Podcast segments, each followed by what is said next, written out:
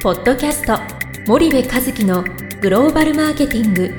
すべてはアジアで売るためには過去1000社以上の海外展開の支援を行ってきた森部和樹がグローバルマーケティングを分かりやすく解説します。こんにちはナビゲーターの東忠夫です。こんにちは森部和樹です。日頃よりスパイダーチャンネルをご覧いただき誠にありがとうございます森部和樹の新刊この一冊で全てがわかるグローバルマーケティングの基本が出版されました。ぜひお近くの書店 Amazon でお求めください。今後とも森部和樹とスパイダーチャンネルをよろしくお願いいたします。じゃあ森部さんあの前回靴下のはい。話をされてたと思うんですが、はい。まあひまあ、靴下自体の品質は非常にいいと、いい最高。ただブランドがないので、うん。まあ、そこにライセンシーを持ってきて、まあ、ブランドのロゴをつけて売っているっていう、まあ、まあそれはそれで一つの商売じゃないですか、まあ、そこと、うん。まあ、ヨーロッパの、うん。まあ、ブランドっていうのは何が違うのかとかうん。うんその日本ブランまあ日本のブランドっていうのは、まあ、まあ文化の成り立ちにもよって違うので、うん。歴史がないとブランドが気づかないとかそういう、まあ、ジレンマもあると思うんですけど、うん。その辺は何かその、まあ、森部さんが専門のうん。グローバルマーケティングと兼ね合わせて考えるとどうしたらいいのかなっていう、まあ、答えはないんでしょうけど、うん。ちょっと森部さんの意見をお聞きしたいなと思いまして。そうですよね。あのやっぱりねそのクラフトマンシップというか、うん。その職人技にうん。人々がこうなんて言うんでしょう。こう憧れて興味を持って、うんうんでそれを尊重して尊敬して、はいそれを買っていくわけじゃない、うん。で多くの日本のメーカーってこれ靴下に限らずまあ何でもいいんだけども、そのもの自体の品質を高めることにだけこうなんだろうその労力をね、はいはいはい、えー経営資源をね、うんうん。えー使って、うん。そのもののブランドを高めることに要はブランディングすることには、ぱりこう軽視してきたというか、その今でも軽視している、うん。うん。うんでこれって両輪なんですよね。うん。物の品質だけ良ければそこがあのブランドになるっていうことではなくて、はい。もちろんそれに品質がいいことによってそれがどんどんブランドにななっていくっていうのはうんうんうんうん。あるんだけども、その自然派生的な流れよりもさらにその故意的にブランディングを作っていくっていう努力を、はいやっぱりヨーロッパのメーカーってまあ自動車にしたってアパレル、いまあ、いわゆるラグジュアリーブランドにしたら何にしたってやっててね、うん。でそういうことをやっぱりやっていかないとその靴下の品質がいいってうん。実感できるはずじゃん。なかなか難しいですよね。靴下3回洗ったらうん。うんってなんないと。最初はうん履き心地いいなと。はいはいいろいろあるかもしれない、うん。なんか洗っても毛玉がつかないとかね、はいはい。白いのつくのコロコロしなくていいとかさ、うんうん。なんかいろいろあるかもしれないけど、はい。でもそのストレッチ具合がいい悪いとかね、うん。そんなん好みがあるから。う、ん。だから感じられ五感で感じられないものはい。をであればあるほど、うん。やっぱりその、うん、ブランディングはいはい。をしていく、うん。そのファンにならせないといけないんだよね、そはいはい。のユーザー消費者がこの会社は俺好きだと、うんこの会社のビジョンや理念や歴史が好きだ。考え方が好きだ、うん。クラフトマンシップが好きだ、うん。だから俺はここのその商品を買うんだと。ここの商品使ってることに誇りを持ってるみたいなね、うんうんうん。そういうものがないと、はい。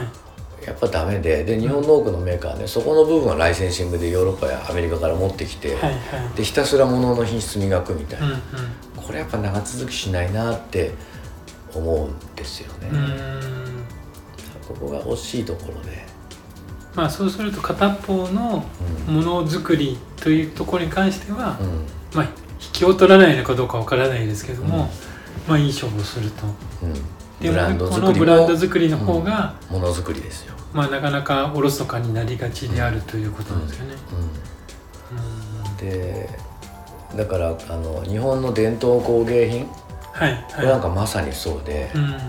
えっと、めちゃめちゃこう職人さんのまあ要はなかなか真似をすることのできない素晴らしいものなわけでしょ？はい。きっとヨーロッパの伝統工芸に比べたら多分職人一人の個人の腕って言ったらねうんもしかしたら日本のその職人の方が上なのかもしれないし、はいはい。例えば日本の職人が作ったバッグとかよくあるじゃない、うんうんうん。イタリアの職人が作ったバッグよりもさよっぽど多分いいんだと思うんだよね、はいはい。なんだけどそのそのブランディングをどうしていくかってこれもマーケティングなんですよね、はい。例えばえーバッグで言うとパッと思いつくのって、まあ、高いバッグってエルメスのバーキンでしょ、はいはい。200万円するんでしょ、うんであのバーキンと日本の職人が作ったねそのバッグとうん。その同じだけ原材料お金使えたらね多分そんなに引けを取るようなものにはならなくて、うん。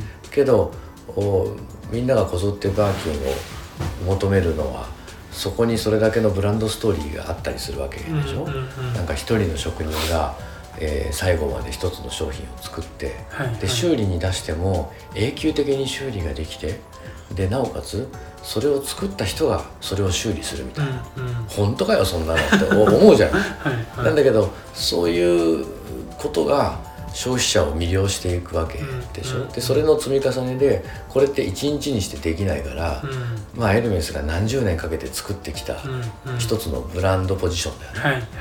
でこれを次の30年に向けて日本のメーカー作っていかないと、うん。やっぱ最後生き残るのブランドがやっぱ一番だと思うんですよね。はいはいはい。なんで,、うん、でそこって思いっきり個性なんでね。うんうんうん技術は真似できるけどはい。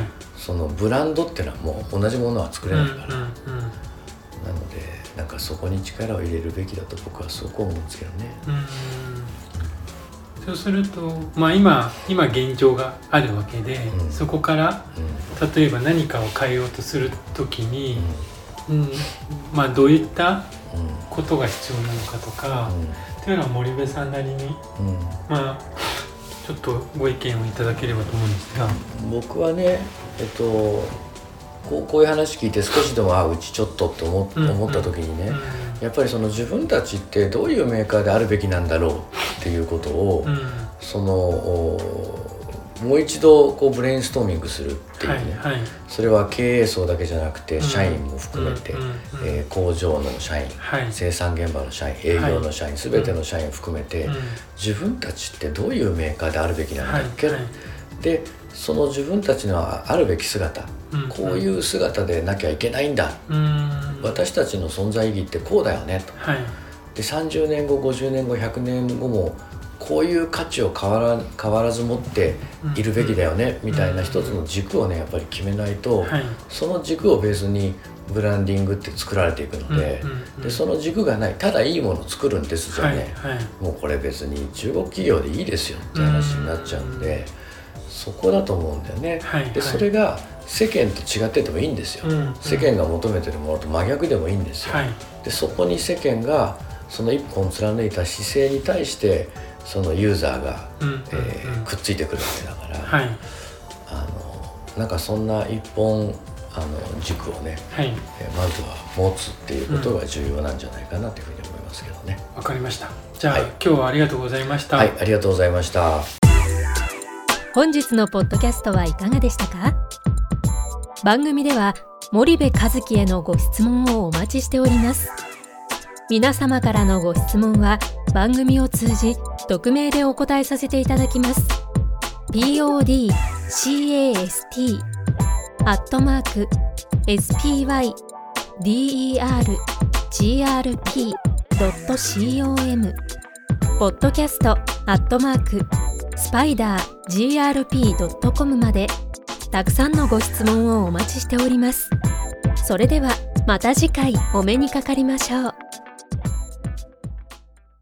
ポッドキャスト森部和樹のグローバルマーケティング。